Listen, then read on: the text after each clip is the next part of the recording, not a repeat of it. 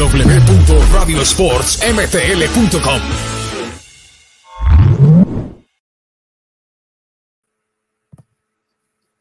Hola, ¿qué tal amigas y amigos de Radio Sports? Sean ustedes bienvenidos a esta nueva emisión de nuestro programa semanal, donde estaremos platicando de las diferentes eh, ligas, atletas canadienses que participan en el mundo del deporte.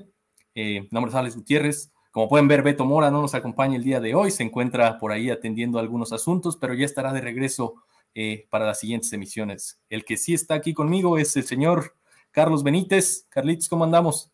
Hola, hola, hola, Alex, hola, eh, toda la gente de, de, Radio Sport que nos están escuchando. Este, nada, otro día más, otro, otra semana más. Eh, lindo para hablar de fútbol. Creo que una semana estuvimos, no pudimos salir al aire, pero bueno, se siente que hubiera pasado un mes y pues ya estamos aquí para hacer lo que más nos gusta, que es hablar del deporte rey, el deporte más lindo y más hermoso del mundo, como, como decía el gran Diego Armando Maradona. Totalmente, ¿eh? te noto contento, ganaron los Wonders. Sí, vienen ganando, pero manotazos de ahogado, que ya podemos estar hablando después de qué nos sirve solo, nos sirve lo anímico, pero ya después vamos a hablar de eso, o sea. Totalmente, sí. los guardamos para un ratito por ahí. También Exacto. recordar a la gente que nos sigue, que estamos en vivo, que nos manden sus, sus, comentarios, sus mensajes, aquí lo estaremos compartiendo y leyendo. También que nos sigan en nuestras diferentes plataformas, Facebook, Twitter, Instagram, ahí nos encuentran como Radio Sports o Radio Sports MTL también en nuestro sitio web, radiosportsmtl.com. Y también esta versión, bueno, este programa estará disponible en una versión audio. Eh, si los quiere escuchar ahí en Spotify, también nos puede encontrar en el camino al trabajo, a la oficina, eh, mientras está cocinando, no sé, por ahí diferentes cosas, nos, nos, que si quiere que los acompañemos. Eh, antes de empezar, limpiando la casa también. Limpiando la casa, como sea, ahí nos encuentran en todos lados, ¿no? Eh, bueno, vamos a empezar un poco hablando sobre no de fútbol, que es lo que a veces nos, nos, clavamos mucho, pero vamos a hablar sobre otro deporte que también apasiona mucho aquí en Canadá y es el hockey, ¿no? Un, un deporte que sin duda atrae la atención en todos los medios eh, de comunicación y pues bueno, nuestro colaborador Moisés Vindas, que nos acompaña directamente desde Costa Rica y que nos viene a, a contar un poco qué podemos esperar para esta nueva temporada. Moisés, ¿cómo estás? Hola, ¿cómo están todos? Eh, un saludo a ustedes dos y a todos los que nos escuchan. Eh, pues sí, de parte de los amantes de... Se nos fue. Se nos fue, perdón, Moisés, creo que nos fuiste por ahí. estoy de vuelta, estoy de vuelta. eh, no, pues la verdad es que para todos los amantes de este, de este deporte tan bello también como es el hockey sobre hielo, eh, estamos a muy pocos días eh, ya que dé inicio la NHL, la mejor liga de hockey sobre hielo sobre el mundo, que da inicio el, el 7 de octubre, ya, ya, ya estamos a punto punto eh, de que el puck esté en el hielo otra vez, así que con muchas, con muchas ansias de que empiece la liga, los equipos canadienses eh, se han reforzado muy bien esta temporada, eh, así que esperemos que esté lleno, lleno de emociones. Moisés, Oye, por ahí muy... Bueno, vale, vale, Carlos, dale. Yo quiero, yo quiero arrancar solamente como para romper el hielo, ¿no? Como, como dice el dicho, el elefante blanco en el cuarto. O sea, como un latino se agarró la pasión por el hockey, ¿no? Porque sabemos de que latino normalmente es asociado porque le gusta el fútbol. Y pues el fútbol normalmente es el deporte rey, ¿no? Que más nos apasiona, pero el deporte rey en este país de Canadá es el hockey. Yo quería saber cómo eh, cómo nació tu pasión por el hockey antes que puedas hablar nomás de la, MH, de la, de la NHL y, y, de todo lo que te gusta. Sí, a ver, yo creo que como la gran mayoría de, de, público latino que nos enganchamos con este deporte, de un inicio empezamos por los videojuegos. Por ahí fue donde, donde pegó fuerte eh, hace, hace unos años también, eh, pues las transmisiones que se hacían acá por, por cadenas de cable eh, que le daban cobertura bastante fuerte antes al, al, deporte, el hockey. Y yo creo que poco a poco para los amantes de, de este deporte se ha, se ha hecho un, un, placer de nicho, verlo, seguirlo y, y, bueno, también aunque parezca extraño, tenemos bastantes eh, sangre latina compitiendo en la NHL o en otras uh -huh. ligas grandes del mundo. Eh, tal es el caso, por ejemplo, de Aston Matthews, jugador súper, súper estrella de, de, los Toronto Maple Leafs, que, que es eh, de raíces mexicanas, su madre es mexicana, él tiene nacionalidad mexicana y está muy, muy allegado con, con, sus raíces y así hay una gran lista ahí de jugadores que han compartido eh, la sangre latina y el amor por el hockey sobre hielo. Así que, bueno, para eso estamos acá, ¿verdad? Para, para también suplir a, a, esa, a ese público de habla hispana que le encanta este deporte. Oye, Moisés, yo también preguntarte, tú obviamente me imagino sigues a la liga, pero por ahí tendrás tu equipo favorito dentro de la liga. ¿Es algún, alguno canadiense? ¿Crees que esta temporada le va a ir bien? Mi equipo favorito es eh, los Colorado Avalanche. Eh, son los actuales campeones uh, de, de, la Stanley Cup. eh, uh -huh. Si tuviera que elegir algún equipo canadiense, eh, elegiría a los Canadiens, a los Montreal Canadiens y o también a los Calgary Flames. Dos equipazos llenos de historia uh -huh. y con un muy buen carácter en sus jugadores. Eh, pero sí, eso es, eso es más que todo. Y a ver, con tu segunda pregunta acerca de, de, los equipos canadienses, de cómo se prospectaban ellos al inicio de esta temporada, yo creo que eh, para nadie es un secreto eh, que Conor McDavid eh, es el, la estrella, eh, super estrella de la liga y super estrella canadiense, es el mejor jugador de hockey sobre hielo actualmente para muchos y es jugador de los Edmonton Oilers. Así que pues Edmonton eh, tiene esa estrellita, ¿verdad? Para esta próxima temporada, para lograr llegar más lejos en los playoffs y realmente aspirar a, a una Stanley Cup. Creo que hablando de Canadá y de los equipos canadienses, hoy en día es, es el equipo que, que se proyecta mejor de cara a la, a la nueva temporada. Se han reforzado muy bien con, por ejemplo, el arco, que era uno de sus, de sus talones de Aquiles y lo fue durante muchos años. Han, obtenido a Jack Campbell, que lo obtuvieron proveniente de Toronto Maple Leafs, un gran arquero. Así que yo creo que este año van a estar mucho más fuertes. Y hablando un poco de los Maple Leafs también, ellos son un gran, gran equipo. Eh, como mencionaba antes, Conor McDavid, este jugador de, de sangre latina que está en la NHL, es el mejor goleador de la liga hoy en día y, y, claro, ese equipo con la mística que tiene, con la gran carga que, que posee en sus espaldas y los fans que tiene en Canadá, eh, también es favorito hacer cosas distintas, hacer cosas buenas en estos playoffs y, uh -huh. y, sobrepasar esa maldición que tiene el equipo de no poder superar la primera, la primera fase de los, de los playoffs. Eh, Moy, yo quería hacerte una pregunta. Eh, tú estabas mencionando que eras fanático de los Colorado Avalanche. Ellos son los recientes campeones de la NHL, si no me estoy equivocando, ¿correcto? Correcto. Eh, hay otra estrella que es canadiense. Eh, cuando estábamos hablando antes de comenzar el programa Off the Record, te dije que yo vivía en Halifax, Nueva Escocia. Acá hay dos jugadores de la ciudad de Dartmouth que han salido. Uno es Sidney Crosby, que es, es, considerado uno de los mejores de, de, de hockey de, de, Canadá y de Estados Unidos, y otro es Nathan McKinnon, uh -huh. que juega para el Colorado Avalanche, creo. Hace poco estuvieron aquí, justo yo vivo aquí, enfrente de mi casa está el, el, la arena de hockey, donde juegan, yo estoy ahí este, ubicado en downtown, y efectivamente Nathan McKinnon salió del equipo aquí provincial que eran los uh, Halifax Moose ahora está en Colorado Avalanche y justo pasó por aquí con la Stanley Cup, hizo un tour en toda la ciudad, le hicieron una caravana, cerraron la calle. Yo quería preguntarte, eh, ¿qué tanto es, eh, sabemos de que hockey es una, es el deporte rey aquí que como veníamos mencionando, eh, Estados Unidos también es un país que ve mucho hockey, tienes este, los Chicago eh, Blackhawks, también que es un equipo histórico, ¿no? De, la NHL, tienes lo, los, los pingüinos de, eh, de, Pittsburgh, si no me equivoco, etcétera. Eh, ¿Cuál es tú, desde el punto de vista latinoamericano, eh, tú crees tú de que el canadiense es considerado como decir eh, lo que es el, el, argentino o el brasilero, lo que es en el fútbol, fútbol? ¿Cómo, cómo, cómo es la visión desde, desde, tu punto de vista como latino? ¿Cómo es considerado al futbolista canadiense? Porque sabemos de que hay una rivalidad también, que en Rusia también hay jugadores buenos de hockey, los europeos también. En este, Noruega también. En Noruega también. Entonces yo quería saber, porque nosotros eh, somos más futboleros, entonces tú, a ti que te apasiona y te gusta el hockey, ¿cuál es tu perspectiva? ¿Cómo has visto? ¿Cómo este, compararías al, al, al jugador de hockey canadiense? Sí, pues el, jugador canadiense, eh, la norma es que sea el mejor. Eh, por lo general es el jugador mejor preparado desde etapas mucho más tempranas que muchos de los jugadores de otros países. Eh, como dices, al ser el deporte rey eh, del país, pues gozan con muchos beneficios, ¿verdad? Claramente, que no tienen algunos otros jugadores de otros países.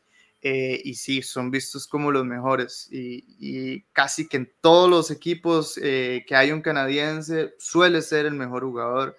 Traen otra cultura, es, es una cosa que, que se vive distinto. Y a ver, también cuando, cuando se dice que el, hockey es un deporte eh, exclusivamente canadiense, ahí cometemos también un poco, eh, tal vez una, un error en, considerarlo así, porque es curioso. Por ejemplo, bueno, Canadá, como mencionabas, es muy fuerte en el hockey. Estados Unidos es muy fuerte, el norte de Estados Unidos es muy, muy fuerte en el hockey.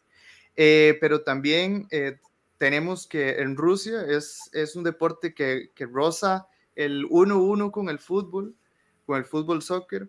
Entonces es un lugar del que también se producen muchísimos, muchísimos jugadores eh, de hockey sobre hielo. También eh, es el deporte número uno en Finlandia, así que ahí se vive como, ajá, como ningún otro. En, en, Suecia es un caso curioso porque también es un deporte 1-1 con el fútbol. Por ejemplo, podemos ver que equipos como el Laika eh, tienen su versión hockey y su versión fútbol.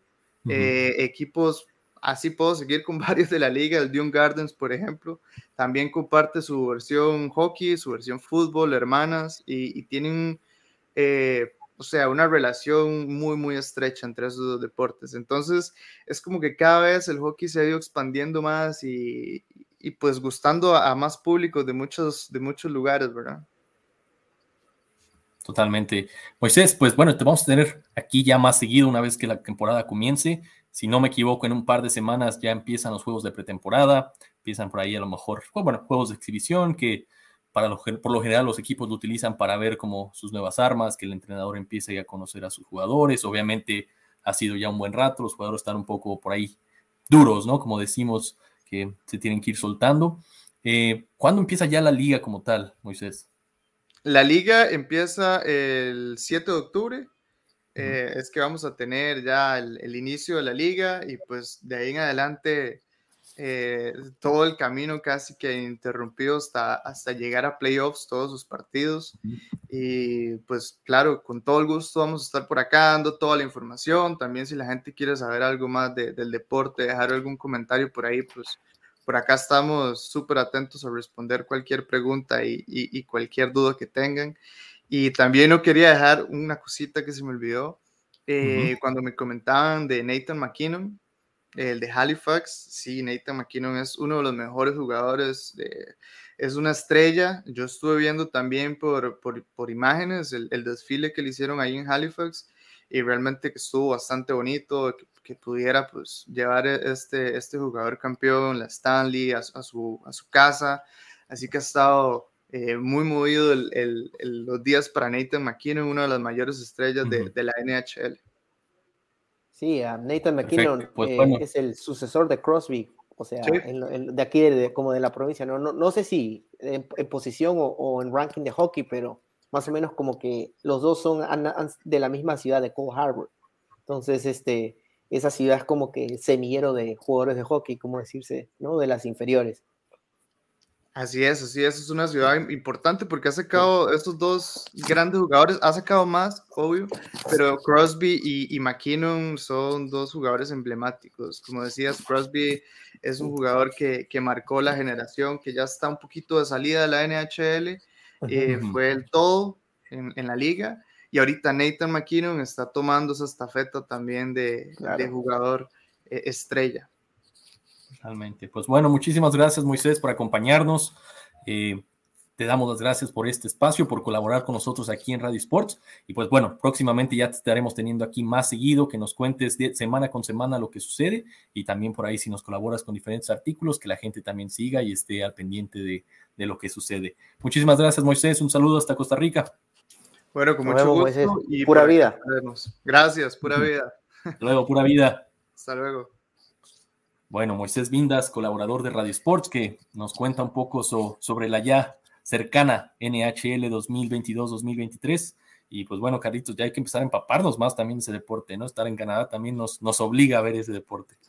Exacto, aparte de eso de que ya es algo, todos, o sea, en Canadá se sabe de que el invierno es más largo que el verano, ¿no? Y ya cuando ya comienza el hockey, quiere decir que ya se está viniendo el, el, el invierno, hay que decirle ya adiós al verano y pues disfrutar nomás calientito dentro de la casa ya se viene el invierno cuando en el trabajo, en la escuela, en, no sé, en el bar, la gente ya empieza a hacer sus hockey pools, que empiezan a llamarle, que todos empiezan a apostar, que 20 dólares por aquí, 20 dólares por acá, algo muy, muy canadiense, ¿no? También que, se pongan a hacer ese tipo de ligas de fantasía.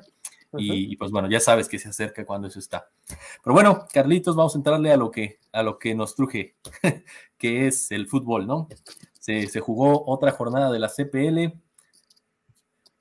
muchos altibajos por parte de muchos equipos. Es esta parte en la que uno ya quisiera como ver ese fútbol espectacular, ¿no? Donde ya todos están jugando el todo por el todo, pero es una montaña rusa. Ves a los equipos que a lo mejor están peleando la parte baja, como el caso de Halifax, de York, que ya empiezan a tener cierta regularidad que antes no tenían, ganando puntos, y después a los de arriba los ves cayéndose, ¿no? ¿Qué, impresiones te deja la, última jornada de la Canadian Premier League, Carlos?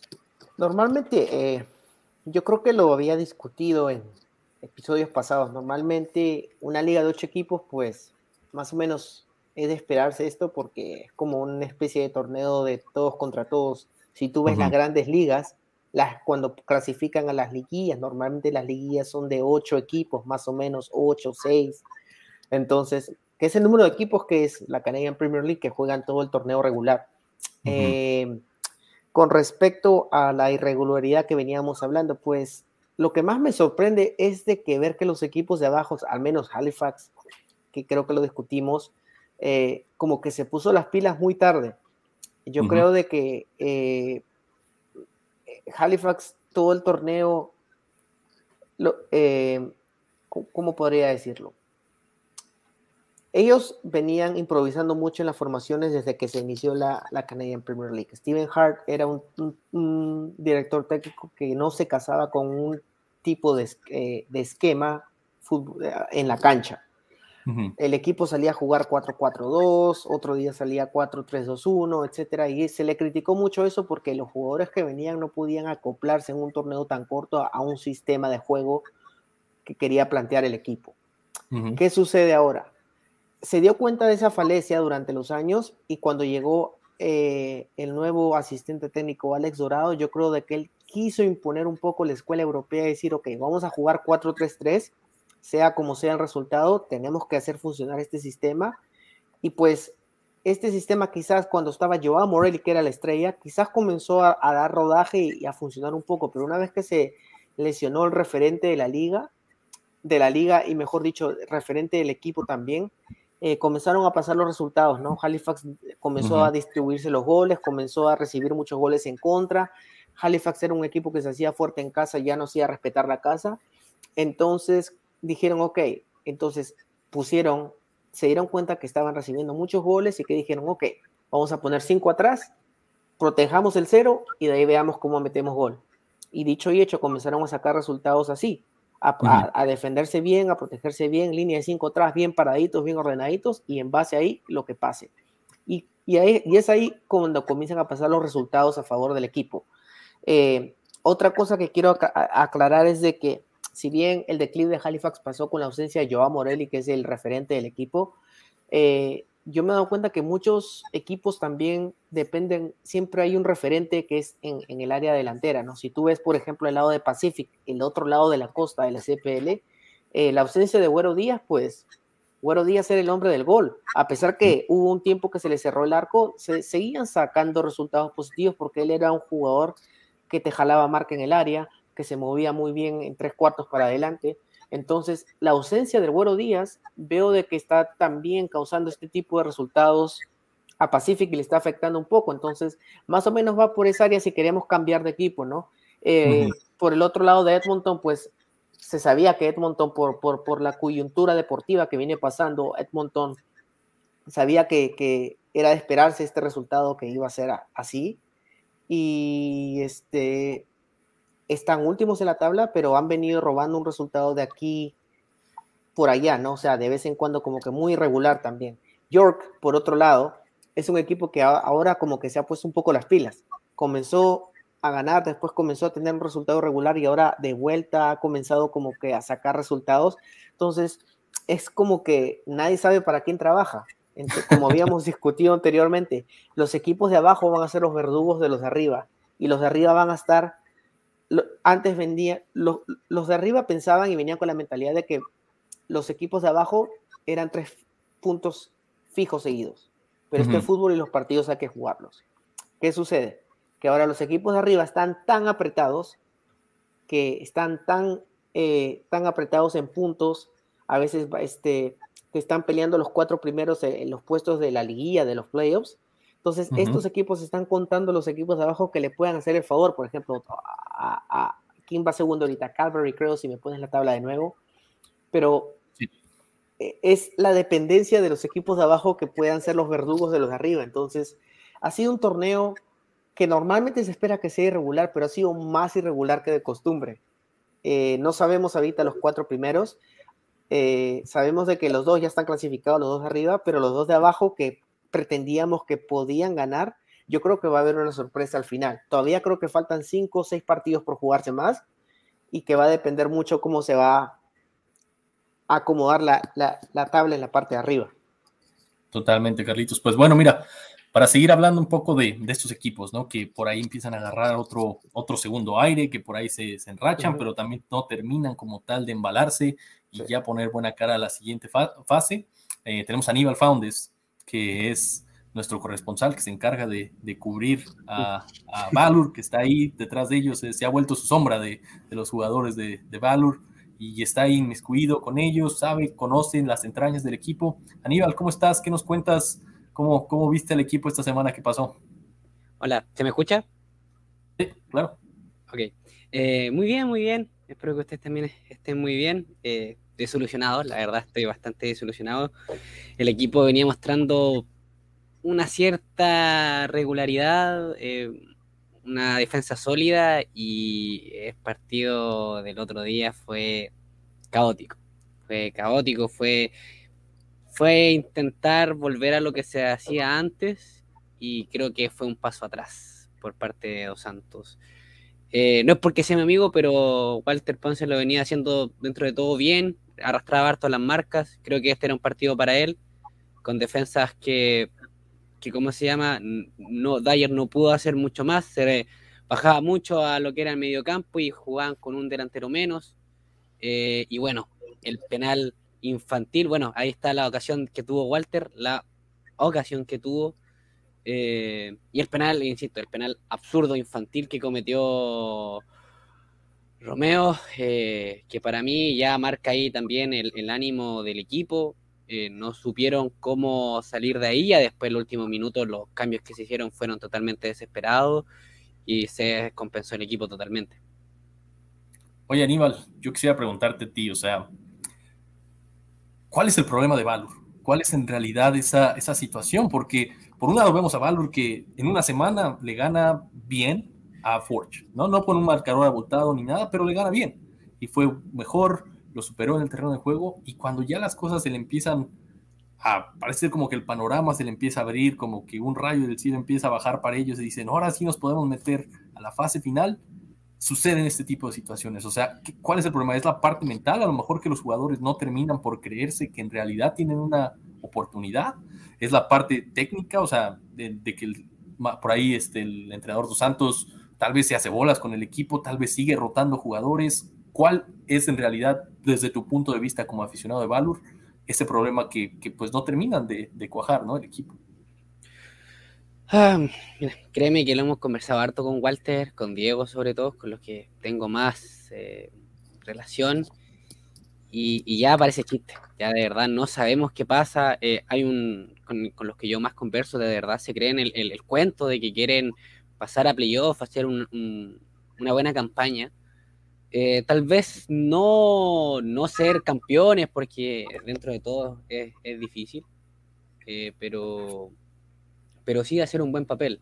Ahora si viene un partido complejo que es contra Atlético, eh, el último partido de acá de, local y esperan hacer un buen papel. El último partido dentro de todo se jugó muy bien. Los dos partidos con Forge realmente me, me, sorprendió la garra, creo que ahí está también la clave, la garra que demostraron.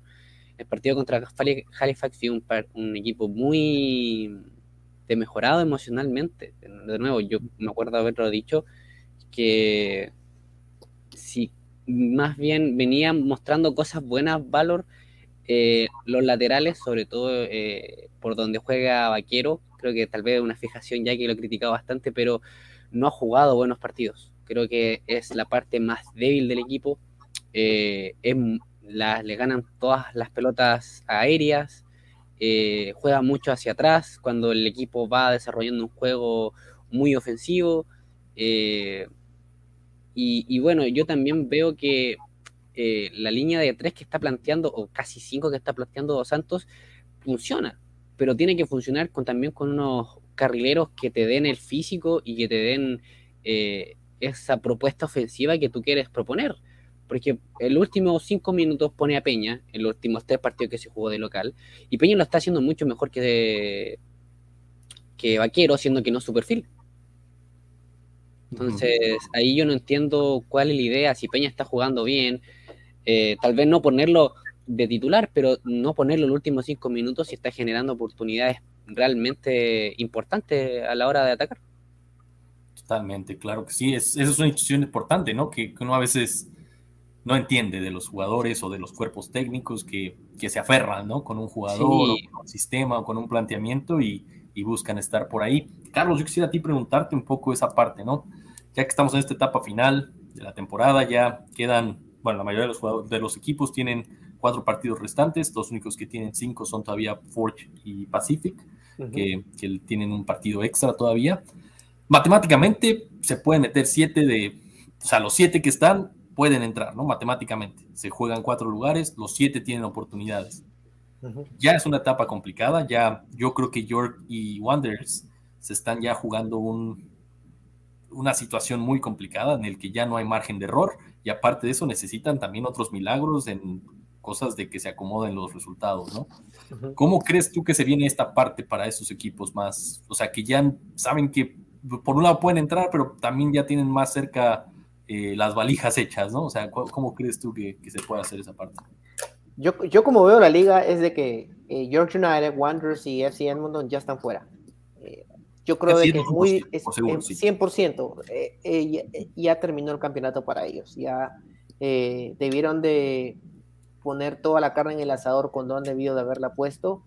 debieron de perdieron perdieron partidos que debieron de haber ganado y los, que supuestamente debían de poder haber tramitado un empate o, una pérdida, los terminaron este, ganando. Entonces fue un resultado, fue como una campaña muy inestable, muy inconsistente. Entonces yo más veo más que nada ahorita que esos cuatro de los playoffs, la posición que está Valor, ahorita Valor tiene chances de clasificar, pero más que nada depende de Pacific. Ojo que como tú mencionas, Pacific tiene un partido más por jugar. Eh, la tiene difícil Valor, pero yo pienso de que como está la tabla ahorita, pienso de que los tres primeros van y el cuarto estaría, como lo ves aquí, yo pienso de que si Valor hace las cosas bien y se le dan algunos resultados a favor y hace lo que tiene que hacer, puede clasificar, pero el problema es que Pacific tiene un partido más y eso le puede pasar factura en lo anímico. Por otro lado, eh, los tres de abajo no tienen nada que hacer. Eh, la verdad es que ahorita tanto Pacific como Valor están viendo a York y a Wanderers y a Edmonton como sus presuntos aliados. Depende de cómo, si les toca jugar con Pacific o Calvary. Eh, ahorita es el momento en de que ya comienzan a depender de otros resultados. Entonces, como yo te dije al comienzo, antes que Aníbal se uniera a la transmisión. Los equipos, tanto York como Wanderers y Edmonton, van a ser los verdugos de los de arriba, porque está tan apretado esos cuatro primeros lugares, porque mira, están 41, 39, 38 y 36. Es demasiada, es, es, demasiado poco margen de error. Están ahí nomás apenas. Hemos visto otras ediciones anteriores de la CPL de que la diferencia era cercana, pero no era tan poca la, diferencia como la tenemos ahorita. Estamos a casi dos puntos de diferencia. Entonces, un empate también puede favorecer a los equipos de arriba. Entonces, es aquí cuando ya comienzan a depender Valor Pacific de que York y Wanderers le den una ayudita, ¿no? Si les toca jugar.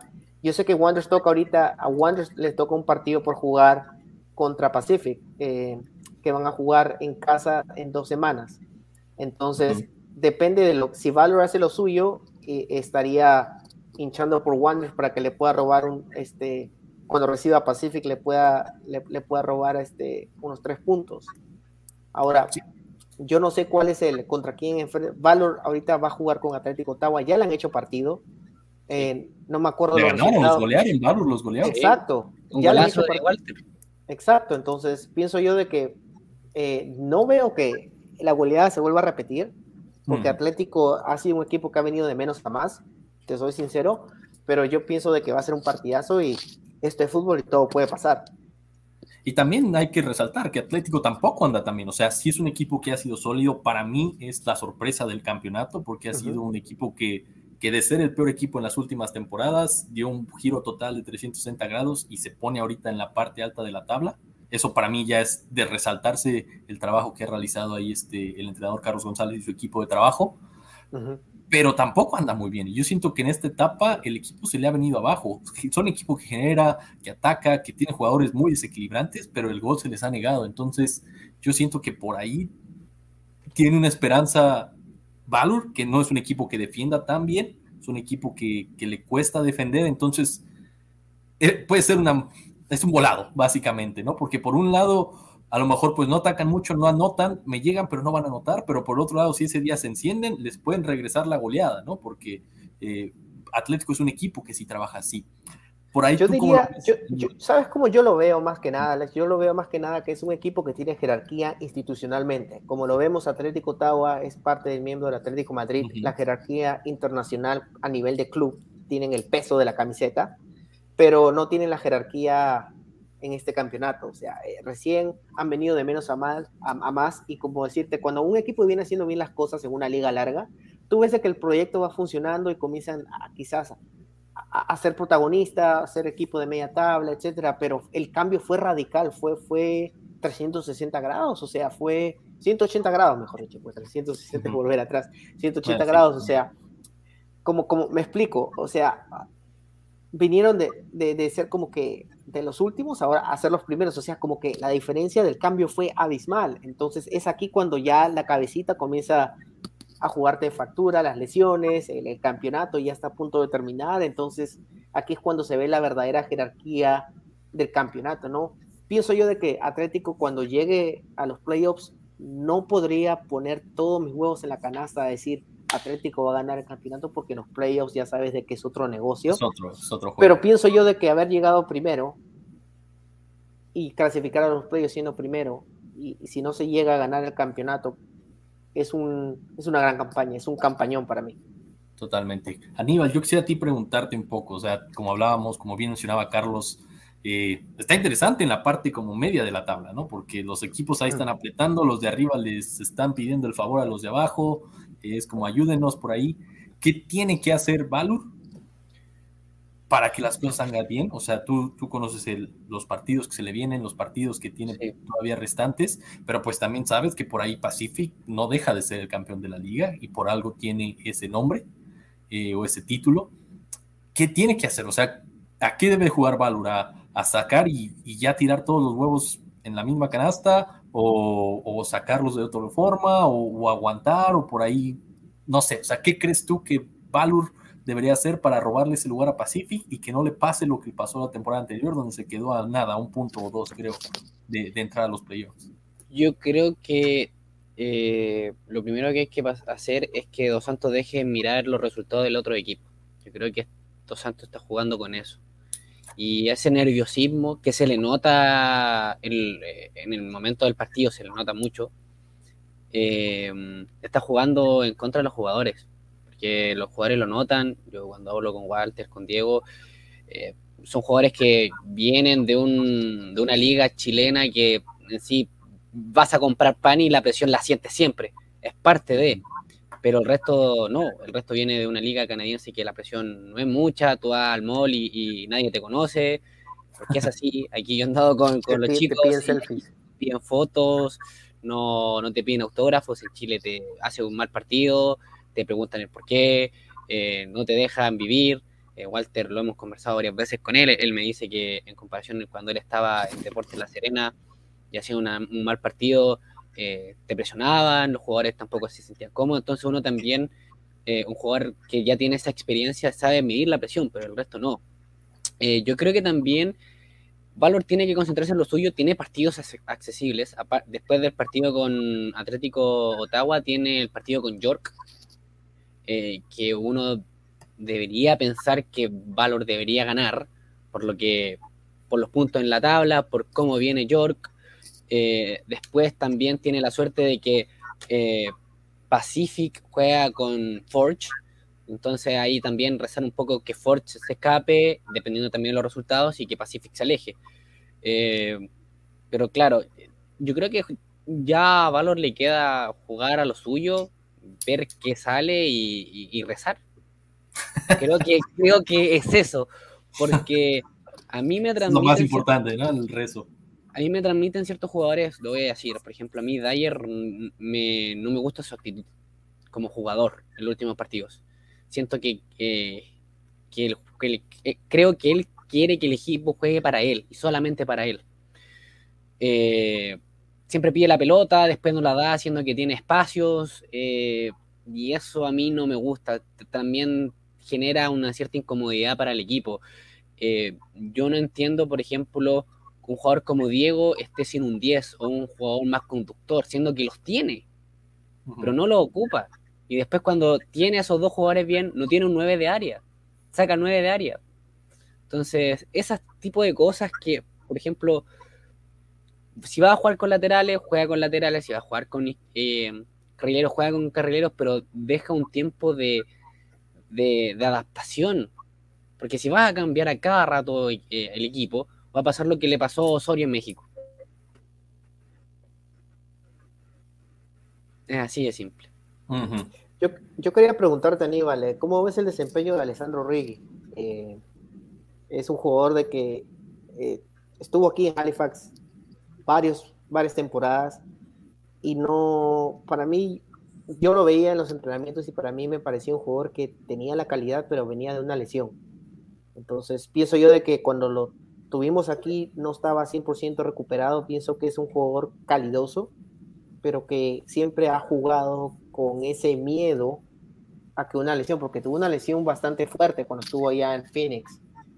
Y ahora que verlo jugar eh, en, Valor, siento yo de que como que ha encontrado su lugar, como que el entrenador sabe sacar lo mejor de ese jugador y se le ve que es el, el que pide la pelota, el que no le quema, el que trata de salir jugando a pesar del tamañito que tiene. Es un jugador muy calidoso, entonces yo quería saber cuál es tu, punto de vista, ¿no? Al respecto de Alessandro, ¿crees tú de que es un jugador clave que, les va a ayudar mucho en la conquista de, la clasificación a la liguilla, a los playoffs? Para mí, él es uno de los que tiene que ser titular. Para mí. Para mí, yo tengo una, una formación en mi cabeza que sería perfecta para el equipo, pero que una 4-4-2 creo que es lo mejor que puede tener el equipo si quieres, ya si defiende mal, tiene estos dos jugadores que es Rea y Rigi que juegan muy bien, son explosivos, eh, les gusta tener la pelota, retroceden mucho a la, en el momento de defender también, eso me gusta mucho. Lamentablemente creo que está suspendido para, para el próximo partido contra Atlético Ottawa. Expulsión para mí bastante tonta. Aquí los árbitros no son muy buenos, pero bueno. Eh, Ahorita vamos para ahí. Sí, para mí la verdad me, parece un muy buen jugador. Eh, creo que se le puede aprovechar más como un enlace o como un 10, eh, teniendo a dos jugadores muy buenos que como contención o volante mixto, que es Diego y Rendón, que son jugadores para mí que, se le ha dado, por lo menos al colombiano se le ha dado poco tiempo de, de juego eh, bueno, Ascaño que se volvió a, su equipo allá en Colombia por la lesión que tuvo, lamentablemente por entrarle mal a un compañero, se lesionó de los ligamentos y no se pudo recuperar, no se recuperó a tiempo y se, se terminó el préstamo, pero para mí es un gran jugador. Eh, creo que puede ser pieza clave de aquí a, a, lo que queda de temporada y si es que se clasifica los playoffs, eh, dar ese desequilibrio que él, que él sabe dar. Oigan, y yo quería preguntarles un poquito ahorita que Aníbal medio mencionaba la parte de los árbitros, ¿no? Por ahí vimos, bueno, es un tema que se ha dado mucho en la CPL, la baja, no sé, preparación, si podríamos decirlo de otra forma, de los árbitros canadienses que, que, son los que se encargan de oficiar estos partidos de la CPL. Y por ahí tuvimos un partido bastante polémico, ¿no? El partido de, de Forge contra Cavalry, en donde hubo tres expulsiones. Y bueno, vamos a empezar a ver aquí un poco de, de pues, los highlights del, del, partido. Un partido, pues bueno, interesante. Pero yo quisiera preguntarles a ustedes, o sea, ¿en verdad el árbitro ha tenido mucho que ver en estos partidos? También los jugadores, porque por ahí yo creo que las expulsiones, algunas son bastante pues, jugadores que pierden la cabeza, ¿no? O sea, ¿ustedes cuál creen su opinión? Carlos, ¿qué, crees tú? ¿Los árbitros tienen mucho que ver o, es simplemente que los jugadores también no piensan a veces? Es que mira, todo depende mucho de, las circunstancias del partido, del estilo del partido. O sea, eh, hay, hay árbitros que dejan pegar mucho, y eso se ve en nuestros países, en países que son futboleros. Hay árbitros que son localistas, y el término localista pienso yo que está muy utilizado. Al decir localista quiere decir de que normalmente si está jugando con el equipo local, no es que le esté dando faltas a favor de ellos, sino es de que les perdona muchas faltas, porque eso es ser localista para mí, no que, no que tenga una decisión polémica a favor del, equipo local, sino simplemente deja pegar, los perdona en, algunas. Eso para mí es el término localista. Entonces, nosotros estamos acostumbrados a ver ese tipo de arbitrajes. Entonces, cuando vemos aquí eh, eh, a un árbitro pitar, pues pienso yo de que no están acostumbrados a la hostilidad de un partido. Tener, tomemos en cuenta que muchos de estos jugadores son jugadores internacionales, que de, por así decirlo, hay jugadores que han jugado fuera de Canadá, no quizás en las mejores ligas del mundo, pero en ligas donde hasta la segunda división es hostil, donde hay mejores árbitros que pueden pitar este tipo de partidos. ¿Qué sucede? Que estos jugadores al venir a la, Canadian Premier League están acostumbrados a ese tipo de reclamos al, árbitro. Entonces, estos árbitros, la verdad es que por más que se nos... Hay árbitros que están bien renombrados y que han pitado, pero no están acostumbrados a este tipo de nivel o este tipo de exigencia verbal que los jugadores quizás pueden decir. Tomo, por ejemplo, hace, hace mucho tiempo creo que York venía siendo eh, perjudicado por, por, por, un arbitraje porque hubo una falta verbal. Sabrá Dios qué le habrá dicho el árbitro, el, el, jugador al árbitro, pero fue expulsado. Entonces, hay varias circunstancias. En este tipo de partido, este partido que acabó con varias rojas, hay unas faltas que sí merecían ser expulsión y otras no. Pienso yo uh -huh. de que este es el típico ejemplo de que, el, de que el arbitraje le faltó jerarquía y se le fue el partido de las manos. Y ahí, para mí, yo, esto es para mí, para mi punto de vista personal, pienso yo de que el árbitro en este partido creyó de que sacando tarjetas rojas iba a poder nivelar eh, el respeto y que los jugadores iban a calmar y pues come, le salió el tiro por la culata porque se le terminó yendo el partido por las manos y claramente sacó algunas rojas que eran innecesarias. Hay una, creo que en el minuto 90, creo que era porque tenía doble amarilla, que tranquilamente la pudo perdonar y simplemente por el hecho de, de ser protagonista, eh, la quiso sacar. Hay algo que también yo aprendí eh, con el transcurso de los años, ¿no? De ver fútbol, esto es una... Eh, cuando el árbitro es protagonista, el, es, es, es, malo el arbitraje. Esto es una opinión personal mía. Cuando tú no te das cuenta uh -huh. de que el árbitro está ahí y pasa desapercibido, es que ha pitado muy bien. Entonces yo pienso yo de que aquí la, eh, cuando el protagonismo se lo lleva el árbitro es porque no ha hecho una buena labor siendo arbitraje. No, es un buen punto. Sí, yo también coincido en ese aspecto. Lo que menos queremos es, es, que los árbitros tomen un protagonismo que no les corresponde, que ellos están ahí para hacer su trabajo y, y desgraciadamente ese trabajo pues nunca atrae la gloria que los futbolistas tienen, ¿no? Pero muchas veces quieren quieren ese, esos reflectores, ¿no? Pero yo creo que también la parte que yo veo, como tú dices, de localista y eso, coincido con esa definición que tú le das. Lo único que yo pienso a veces es que los árbitros no son localistas, simplemente se equivocan para ambos lados. Yo creo que es una falta de calidad en, ambos sentidos. Aquí vemos primero la, la, expulsión, que para mí sí es, porque el jugador ahí, Becker, le, pisa, literal, le brinca encima de la pierna y lo echan y, se arman los dos. Pero ahí es donde vemos la falta de autoridad. Es como sangolotean al, al, al árbitro y, no pasa nada, ¿no? Y después por jugadas menos, tal vez menos violentas, o sea, ve y le pisan completamente, pero por jugadas menos violentas, se sacan las tarjetas. Yo por eso es lo que yo creo que a lo mejor el arbitraje no es tanto localista, es más, es más malo. simplemente no tienen esa capacidad, simplemente les llega el agua al cuello cuando el partido está intenso, está metido, que como vemos, sabemos que hay una rivalidad fuerte entre estos dos equipos y es lo que sucede. ¿Tú cómo lo ves, Aníbal? ¿Tú crees que, que a lo mejor si hay de cierta forma un favoritismo hacia un equipo o simplemente los árbitros se les va de las manos el partido? Ah, mira, lo único que voy a decir que por decirle cosas muy lindas a un árbitro fui portada de, de varias publicidades de Valor, así que eh, pero sí, o sea, ¿Sapoculeado? No, no, o sea, eso eh, decir eso sería decirle un halago, pero. Weón, nada más, weón. No, no, lo, lo, subí, lo bajé, me acordé de toda su familia, todos sus antecesores, así que.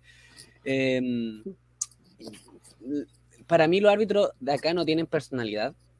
Eh, eh, me acuerdo de una árbitra que no me acuerdo qué partido dirigió, pero fue estupendo. Ni me di cuenta que estaba en el partido. No me acuerdo qué partido de Valor fue, pero fue de local y fue maravilloso. Creo que fue lejos del año que llevo viendo fútbol canadiense, eh, el mejor arbitraje. El resto, por ejemplo, para mí el partido contra Forge, hasta ahora para mí Forge está sacando eh, etiqueta de equipo rústico, equipo que le gusta pegar, equipo que le gusta la cizaña. Em, eh, me acuerdo perfectamente porque yo estuve al lado de la falta. El jugador de Forge agarra a Dyer y, le pone un combo. En todo lo que se llama boca, lo golpea, eh, pasa por la pantalla gigante que tiene el estadio aquí en, Winnipeg, el árbitro le puso roja a Dyer. Después de que todo el equipo de Forge se puso a pelear, de que Batista se llevó como a cinco jugadores de Forge en la espalda y casi los mata, eh, después de que a Diego Gutiérrez le rompieron la polera, también le pegaron. Eh, y el árbitro no haciendo nada, eh, no tomó atención de nada, dejó que sus líneas tomaran la decisión, porque yo estuve ahí, vi cómo hablaba con el, con el línea, y el línea tampoco sabía qué hacer, y por esa misma decisión le expulsaron a, a Dyer. No me que aquí la de liga después no me venga a decir que es mentira, yo lo escuché, yo estuve ahí, estuve al lado prácticamente de ellos, porque yo lo estaba puteando, o sea, las cosas como son. Entonces, otra cosa que eh, también me he dado cuenta del arbitraje aquí, más que nada, Alex, Aníbal, es de que los árbitros no son muy vocales, o sea, van directo a la tarjeta. Yo pienso que un partido como este, que ha debido dejar pegar al comienzo antes que se le escape de las manos, ha debido de llamarles la atención y decirle, una más y te vas. Y va para los dos. Pero no hacen eso, o sea, dejan como que ya, cálmese, cálmese, y o sea, que empujar al árbitro, o sea, la sacó barata porque eso también era roja. Sí. Sí. Sí, sí. O sea, y mira, yo lo que quiero aquí como apuntar es esta imagen, ¿no? Que tenemos en, o sea, esta es cuando le dan la, tarjeta roja al jugador de Cavalry. Ese es el tipo de, de, actuaciones que yo a veces no entiendo. O sea, yo entiendo que los árbitros sí les falta mucho nivel, pero en esta situación, o sea, tu equipo está perdiendo, es el último minuto, puedes hacer cosas y o sea, el portero se le acerca y, y no es tampoco el, golpe que, o sea, para que se desmayara, fue un teatrazo el que se aventó ahí Henry, sí, el de... Le gusta hacer eso. Pero lo que voy es, ¿cómo haces eso? O sea, ¿cómo eso también cae en el jugador? Y es algo que yo creo que coincido mucho con lo que decía Carlos, que estos jugadores tampoco han sido expuestos a, a ese tipo de, de, de presiones en el que tienes que mantener la cabeza fría, y sí, se arma y se dicen y se dicen de cosas, pero también tienes que mantener la calma, ¿sabes? No puedes simplemente estar dándole cosas a la gente o al que vaya pasando al otro jugador porque te van a expulsar. ¿Por qué? Porque los árbitros son de piel muy delgada aquí. O sea, los árbitros, o sea, no les pueden ni gritar, no les pueden ni decir nada, no les puedes hacer, no puedes tener un diálogo. Y ese es el mayor problema que yo veo a veces, que sí, los jugadores y los árbitros les falta mucha madurez, en mi opinión. Les falta mucha madurez a ambos lados. Y, los y se nota con esos jugadores ya que vienen de otras ligas, de más clase, que, ellos sí pueden a veces sobrellevar esas cosas. Aquí me sorprende bastante lo de Kyle Baker, que, se hace expulsar. Eh, porque pues, merecía la roja. La merecía, totalmente. la merecía. lo único problema que yo veo ahora con Forge es que Forge sin Kyle Baker se cae. Y que eso que Kyle Baker no ha andado en su mejor momento últimamente. Pero el equipo se cae. olímpico. me, quiero ver qué hacen. Eh, porque pues no, la verdad lo veo muy complicado que sin Kyle Baker puedan sacar buenos resultados y ver cuántos partidos de suspensión le dan. No sé si la liga ya lo anunció, pero pues yo me imagino que por lo menos un par, ¿no? Mm. Porque fue roja directa. Es que eso también es lo que yo quería tomar en cuenta y poner aquí el tema sobre la mesa. Me acuerdo que eh, a nosotros, a Jeremy Gagnola Pared, tuvo una falta que no era tan así, o sea, no, no fue una falta así como tan agresiva como la de Kyle Becker, y le dieron tres fechas. Tres fechas, y según el reporte fue de que le dijo algo al árbitro, como que le insultó o algo, y, yo he hablado con jugadores y no, no ha pasado eso en la CPL. Ahora, una falta como la de Kyle Becker, si a, si si a la pared le dieron tres fechas, por una falta que no era tan grave como la que acaba de cometer él. Ahora, si solo le dan dos, pues ya, ya te das cuenta ahí los intereses, ¿no? A mí también me, parece que hay una falta de criterio. O sea, lo voy a hablar de la experiencia mía eh, del fútbol chileno. Bueno, fútbol chileno hace poco tuvo una, un, escándalo de alta magnitud con, los arbitrajes. Estuvo eh, Javier Castrilli aquí asesorando a los árbitros. Pero aquí en Chile las faltas son casi del mismo criterio. Una patada y un penal van a ser similares, se le va a cobrar de forma similar en cada partido. Aparte que hay, en Chile hay bar, aquí me parece impresionante que teniendo la capacidad que tienen, el nivel que para mí de infraestructura es mucho mejor que varios países, o sea, ligas de Latinoamérica, eh, no haya bar. Eh, Creo que también hace falta eso, un desarrollo de árbitros mucho mejor, eh, sobre todo si se está pensando en ser sede de un mundial. Creo que eso es para ponerse a pensar por parte de la Federación Canadiense. Eh, si tu equipo está ya en un mundial, tu liga, a ver, lo, tu equipo más fuertes están en la MLS, pero tu liga en sí es esta. Debes potenciar esta liga también. Entonces, para mí creo que la Federación Canadiense está esquivando ciertas responsabilidades y está siendo tapado por el tema del Mundial. También es parte de que como eh, en Canadá el fútbol no es algo popular, tampoco tiene una alta relevancia. Creo que también va ahí, eh, lo mismo que decía, hay jugadores, me sumo a, a, la opinión de ustedes, hay jugadores que han jugado Copa Libertadores en el caso de Valor y Copa Sudamericana. Diego jugó un par de partidos de Copa Libertadores Sudamericana. Walter también, con Universidad de Concepción jugó Copa Libertadores. Eh, y no jugó con equipos chicos, jugó con Sao Paulo, Boca Juniors y así. Entonces, aunque sean un par de partidos, te da mucha más experiencia que el 50% o el 60% de la liga y que la mayoría de los árbitros. Entonces, Diego siempre va a encarar a los árbitros. Y al final, toda la, casi todas las amarillas que tiene es por eso porque a los árbitros no les gusta hablar, no les gusta discutir y tampoco imponen sus límites. Porque si un jugador como Diego que te va a encarar cada, rato, tienes que tú ponerle como árbitro, con tu personalidad, pararlo. Y si tú no lo haces, se te varios partidos de las manos. Como pasa en cada, casi todas las fechas. O sea, yo nunca he visto tanta roja en, un, en una liga. Es increíble. Sí, es una locura, ¿no? Eso de, de los árbitros. Tienen que trabajar bastante, tienen que mejorar bastante no solo la parte, porque creo que, el conocimiento lo tienen, el conocimiento de, las reglas, todo ese tipo de cosas lo tienen, pero tienen que bajar, tienen que bajarle un poquito a la parte de decir, esto no, no se tiene que ir con el libro en la mano y estar leyendo. Es eso. Ese, ese, árbitro, ese, árbitro se emocionó y estaba cambiando figuritas de Panini. Sí, Dijo, ya sale el álbum. Tiene Messi. Sí, ¿quién tiene Mira, mira, tengo la de Canadá. Quería enseñarla a la Alfonso Davis.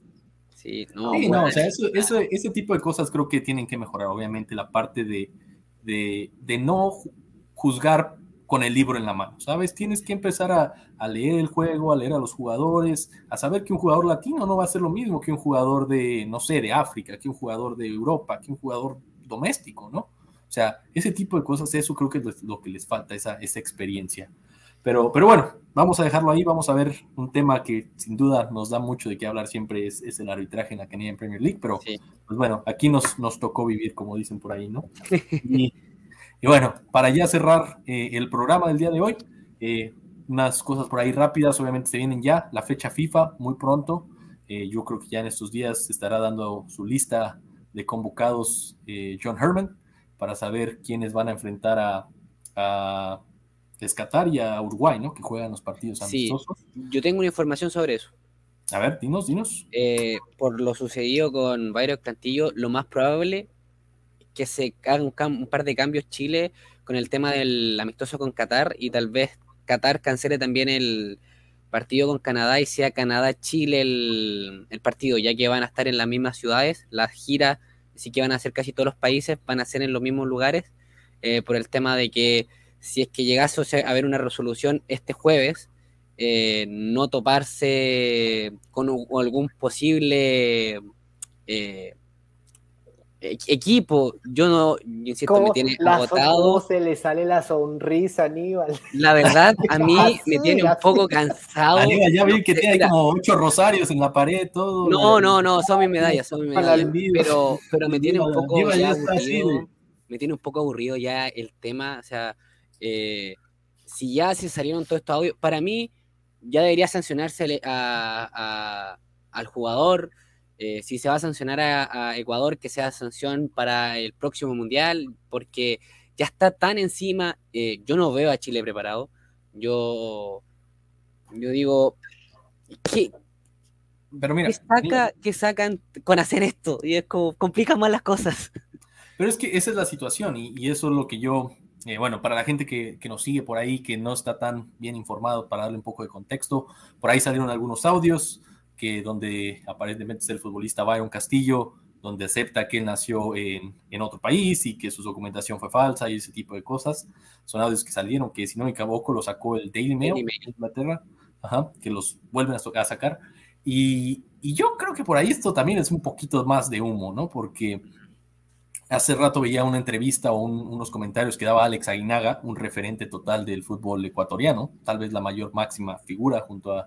a el Trito Valencia, que, que estaba en Manchester United, pero Alex Aguinaga es una leyenda y él lo decía, él decía que, que estos audios aparentemente ya habían salido antes, que no son nada nuevo, que son audios que incluso fueron recortados, o sea que es un audio que ya se había presentado ante la FIFA que fueron recortados para que se, pues para como a su conveniencia, ¿no? Eh, para crear este tipo de especulaciones. Entonces él, él dice que él está seguro que Ecuador va al Mundial, pero pues también habrá que ver la FIFA, ¿no? Que dice, porque pues también... Este ahora es el TAS. Ahora es el al- algún momento tienes que venir y dar un, un manotazo en la mesa, ¿no? Sí, o sea, pues, Yo creo que esto- también, yo creo que también Ecuador ha sido muy tibio. Si tú estás totalmente seguro que tu jugador es, es de tu nacionalidad, muestra las pruebas y, y Pero corta, se eh, mostraron, tengo entendido corta- corta- corta todo de acá. el- pues tiene el Sí. acta de nacimiento, ¿no? De, de- sí, de Ecuador Mira. y todo ese tipo de cosas. Yo creo que también, obviamente, pues Ecuador tampoco va a estar soltando, si no fuera verdad, tampoco va a decir, ay, pues puede que no sea verdad, ¿no? O algo así. sí. Creo que es una situación. o sea. Carlos también. tampoco así haría. como de, no, que vaya a Perú, se lo merece Perú, dice Carlos por ahí.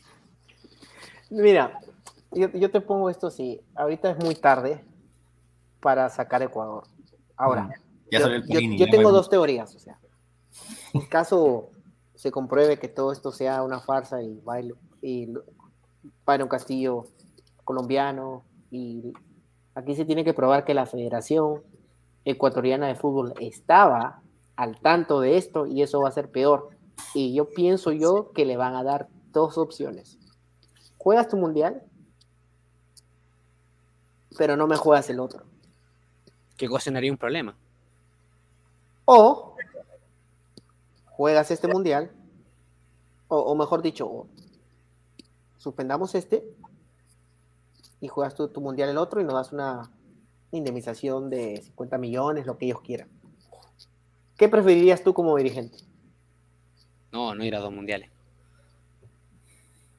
No, pues no sé, está muy complicada, la verdad es, es que es, es, es literal, es, como te, te, quitan una pierna o te quitan la otra, ¿no? O sea, Exacto. una... Igual también complicaría mucho la clasificatoria sudamericana, porque ya ahora va, van a haber más van a cambiar, van a haber más cupos, va a cambiar.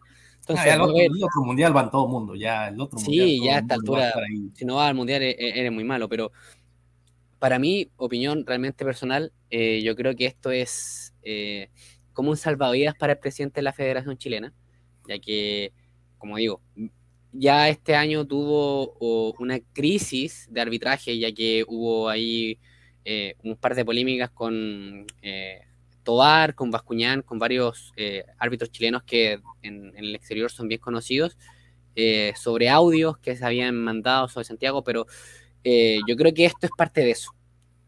Yo de verdad espero que Ecuador vaya al Mundial. Mira, si, si Castillo fue y está todo esto, que pase lo que tenga que pasar, pero mira, si va a mi país, obviamente lo voy a apoyar, pero con un cierto recelo de que no estamos preparados. Para mí... a- Y no se ganó en la cancha, que a final de cuentas creo yo que es lo más importante. Yo siempre, Sí.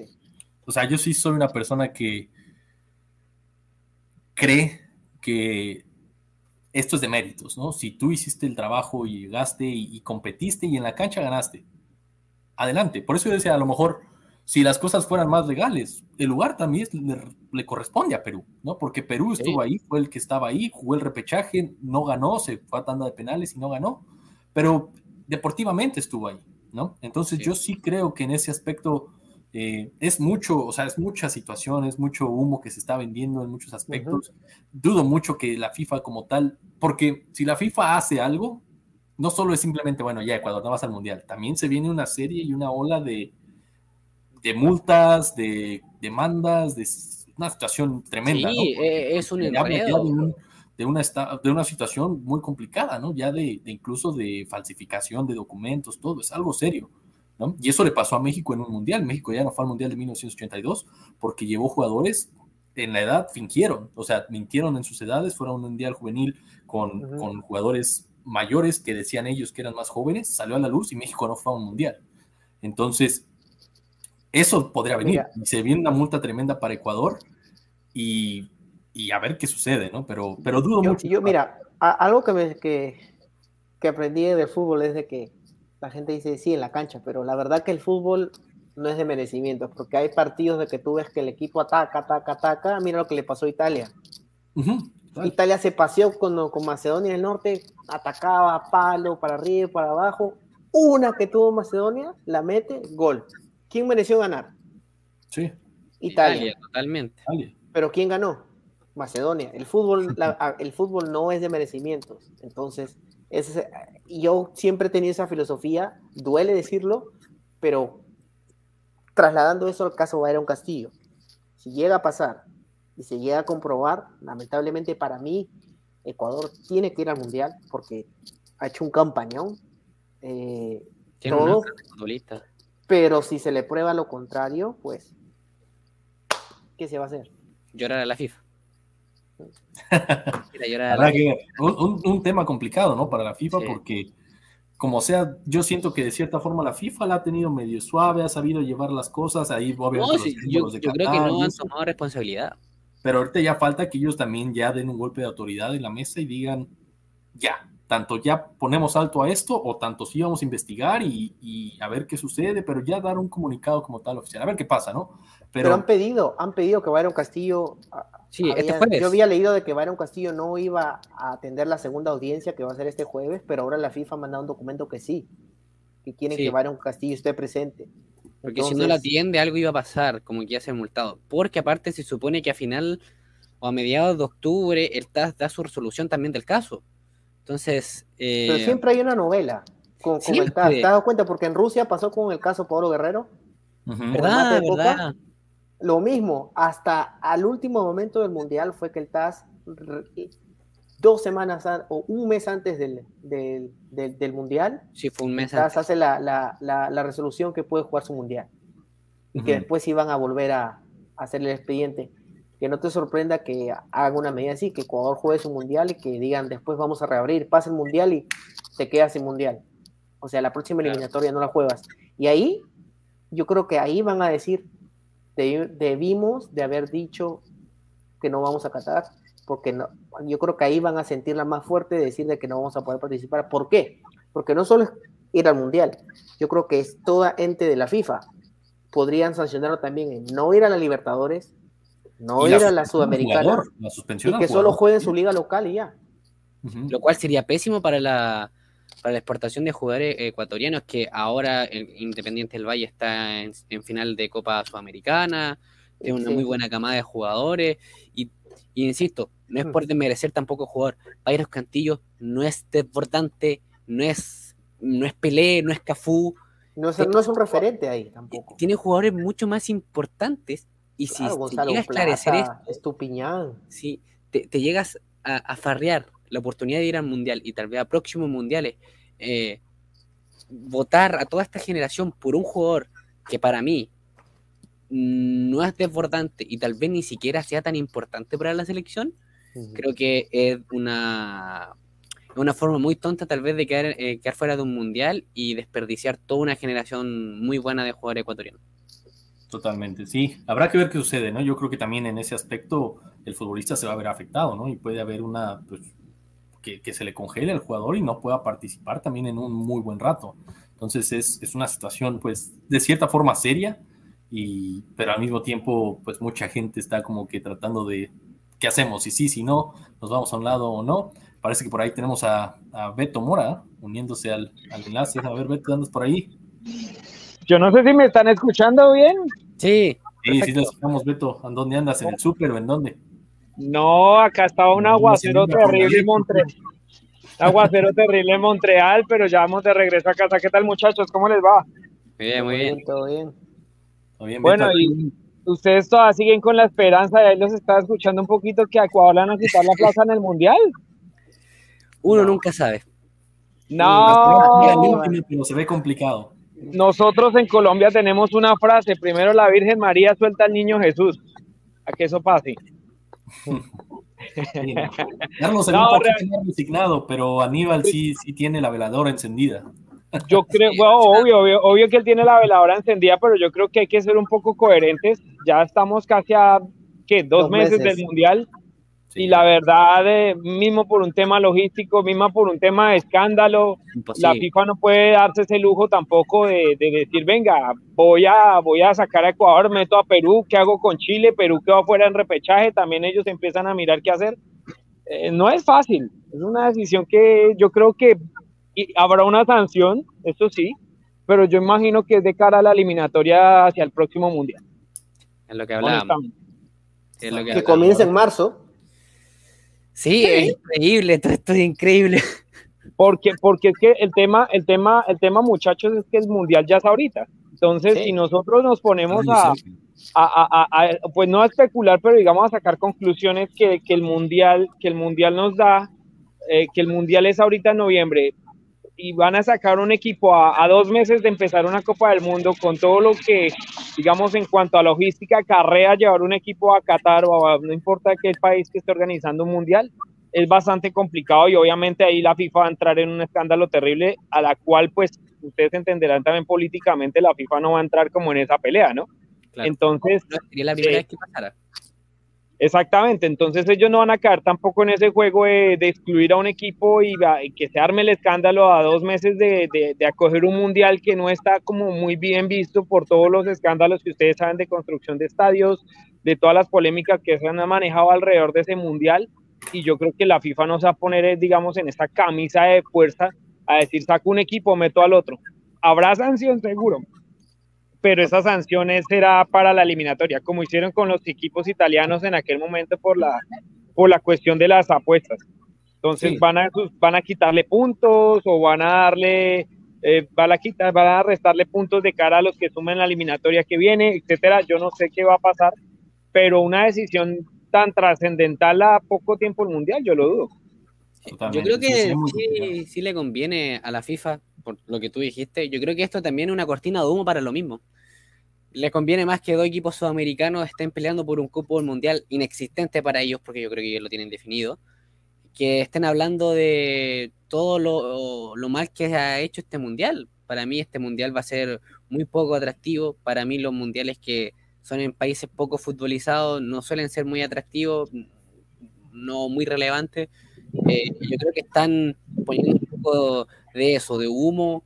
Eh, están jugando con la sensibilidad de la gente, sobre todo para mí la, la salud mental de, de, este jugador de Byron Castillo, a pesar de que haya hecho las cosas mal o haya hecho lo que haya hecho, eh, es una persona y mentalmente no debe estar para nada bien.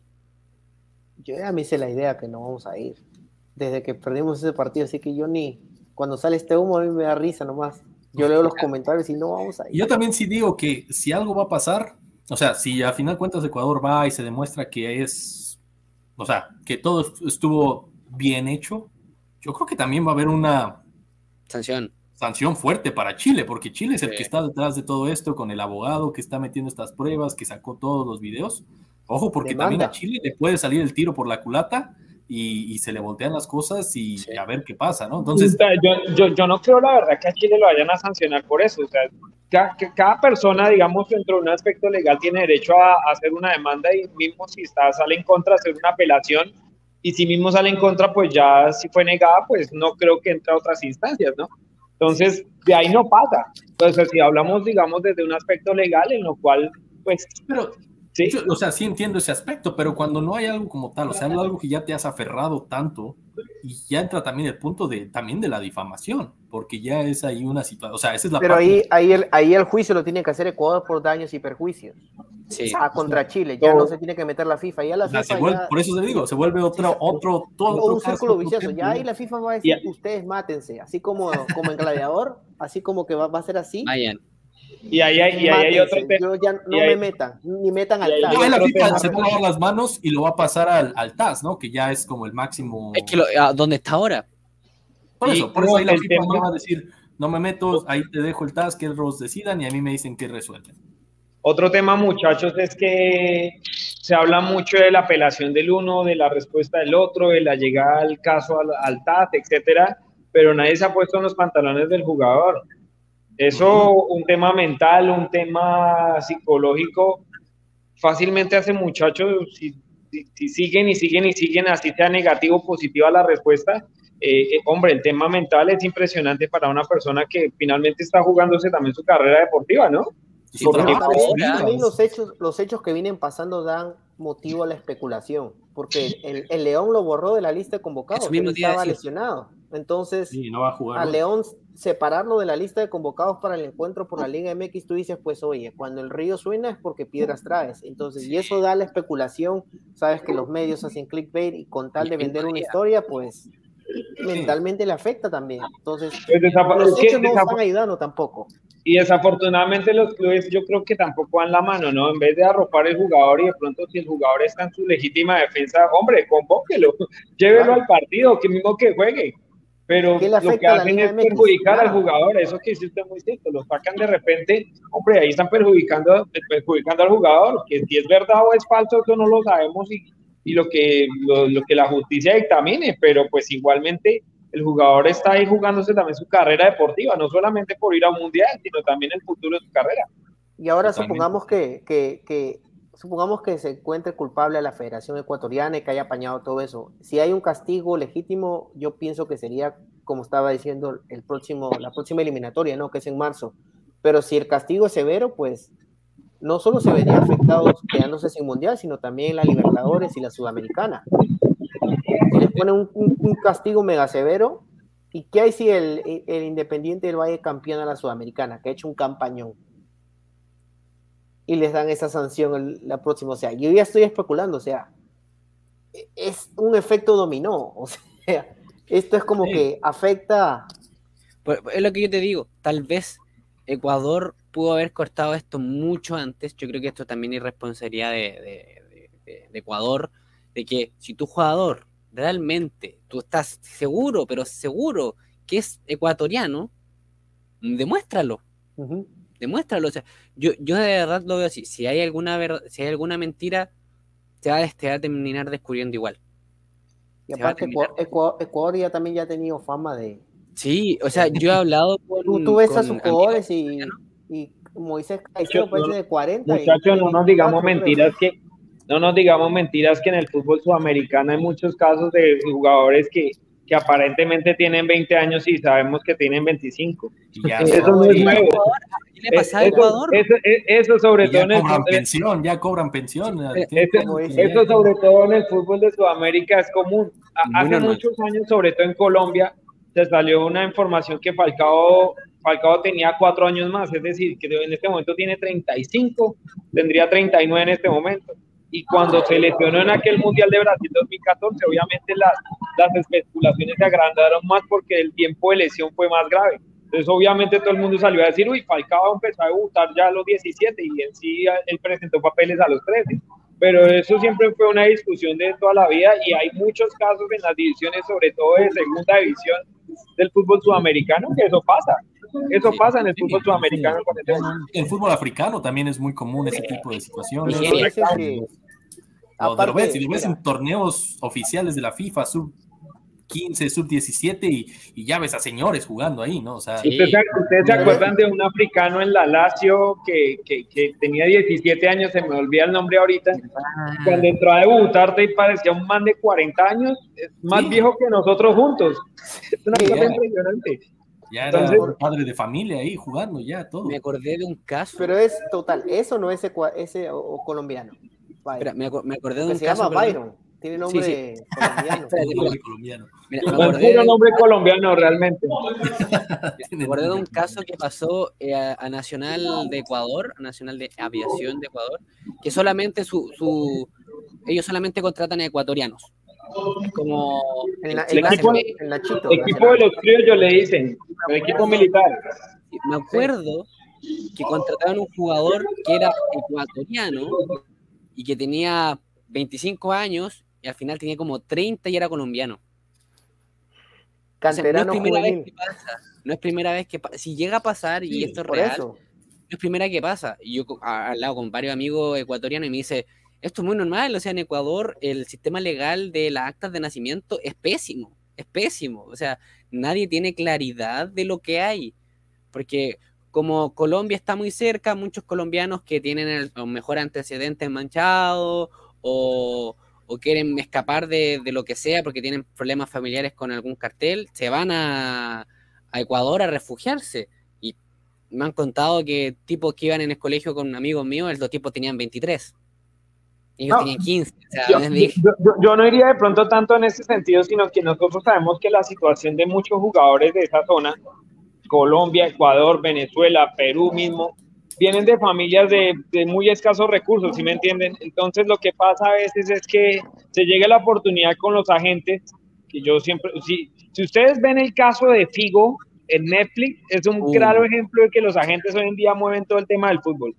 Y eso no es la excepción en este tipo de jugadores. Son jugadores que ante la necesidad no les importa firmar cualquier papel, ¿correcto? Pues, son pues, familias de escasos recursos, son familias, eh, sus familias no son de la mejor eh, empoderamiento financiero, pues que digamos que van a sacar el jugador fácilmente.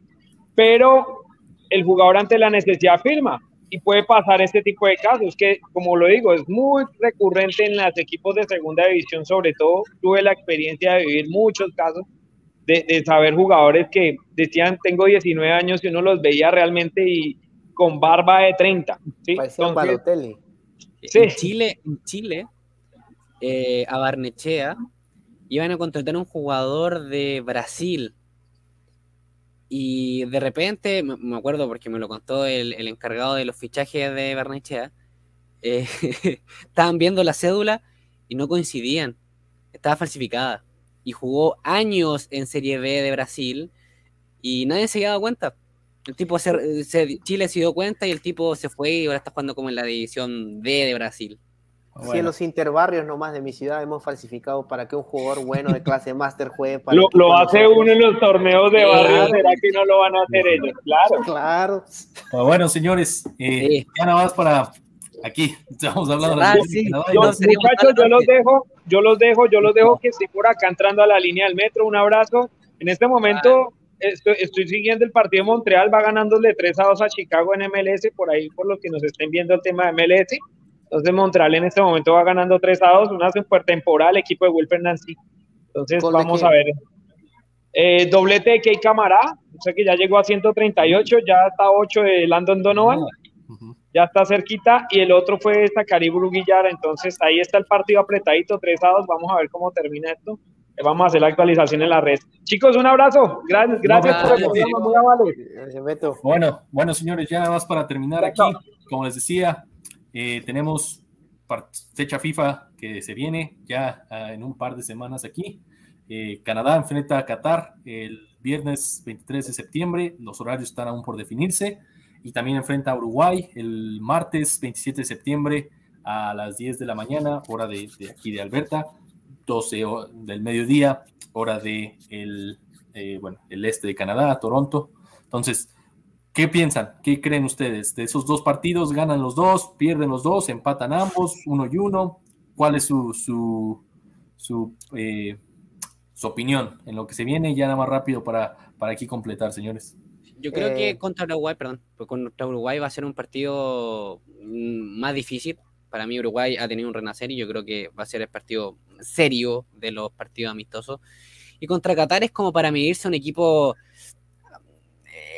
asiático, por así decirlo, por, por donde pertenece, pero tiene características más de un equipo africano por la velocidad y que es como lo que más maneja eh, Qatar y algo más similar, similar, bien entre comillas, lo que es Senegal.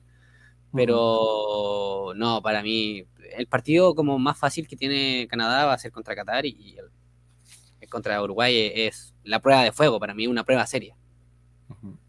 ¿Tú, Carlos? Yo, yo veo más a Canadá ganándole a Qatar y 2-0 contundente que pudo ser 3.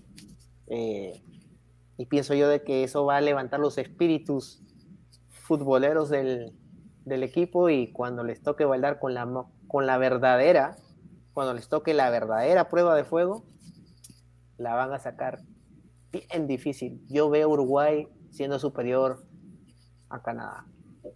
Sí, yo siento que igual, de igual forma, creo que Uruguay va a venir a, a, exhibir, para bien y para mal. Veremos también las debilidades de, Canadá. Yo, yo, yo, estoy más emocionado por ver Uruguay porque quiero ver cómo juegan. Porque yo lo veo a Darwin Núñez, tiene cositas de Suárez, tiene la maña, eso, pero tiene movimientos. Siento yo de que se asociaría mejor con Cavani.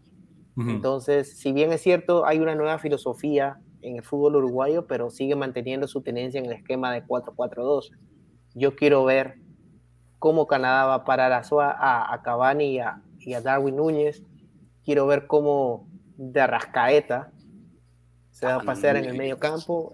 Es, muy difícil, o sea, si vamos hombre por hombre, eh, salvo Alfonso Davis, eh, Uruguay es superior y estoy poniendo en el bombo a, Jonathan Davis, o sea, Uruguay tiene mejor plantilla. Total, y, es un estilo muy distinto, ¿no? Yo creo que eso es algo, porque Creo que el fútbol de CONCACAF es un fútbol duro, lento y duro. Mm. Y aquí te enfrentas a un equipo puramente sudamericano, que es un equipo duro, pero también con velocidad, con jugadores de mucha calidad y calidad mundial, no solamente jugadores buenos, son jugadores que están en equipos muy importantes a nivel mundial. Y por eso decía, yo creo que esta es una prueba muy importante para Canadá, porque es la primera vez, creo, durante todo este ciclo que se va a enfrentar a un, un rival verdaderamente top. ¿No? Como lo es eh, el equipo uruguayo. Qatar creo que se le va a, acomodar bastante bien y creo que pueden ganar sin ningún problema, pero Uruguay le va a venir a dar ese toque. También recientemente anunció la federación que para el 17 de noviembre, casi una semana antes de que empiece el Mundial, eh, van a enfrentarse a, Japón, que también es un estilo de juego muy distinto, pero también creo yo muy parecido a Canadá en el aspecto de que la velocidad, los japoneses son muy, muy rápidos, jugadores ligeros, no tan físicos, y creo que por ahí también sería importante ver cómo Canadá se adapta a un equipo que es prácticamente su reflejo, ¿no? El Japón que vi el mundial pasado era muy bueno. Eh, lamentablemente le tocó un grupo difícil y no se le dieron los resultados. Este Japón está mejor. Entonces yo pienso de que no, yo, yo ahí un poco discrepo contigo, Alex, porque yo creo que se le va a poner bien difícil a Canadá este Japón. Este Japón es un equipo ya que, que, que le ha agregado físico a su juego. Este, vamos a ver.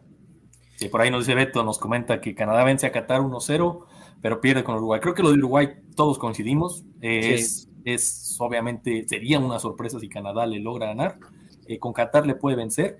Y Japón, sí, no, yo coincido. O sea, yo lo que me refería es que son de, situaciones similares en el aspecto de la velocidad. Los japoneses son muy, muy rápidos. Son, son jugadores muy desequilibrantes, ligeros físicamente, pero muy desequilibrantes y le pueden complicar porque eso, esa es la fortaleza de Canadá, la velocidad. Porque de ahí en fuera creo que en el aspecto táctico, en el aspecto técnico, no somos tan fuertes en ese rango. Exacto. Eh, entonces habrá que ver qué sucede, ¿no? Pero bueno, eh, le estaremos informando lo que sucede en esas situaciones. Ya nos alargamos de más, nos pasamos por ahí con los 25, se prende la conversación y ni quien nos pare. Pero bueno, muchas gracias, señores. Eh, Carlos Benítez hasta Halifax, Aníbal Founders hasta Winnipeg y aquí su servidor Alex Gutiérrez desde Alberta. Los saludan y sigan aquí en, en Radio Sport. Muchas gracias por todo. Cuídense y hasta la próxima.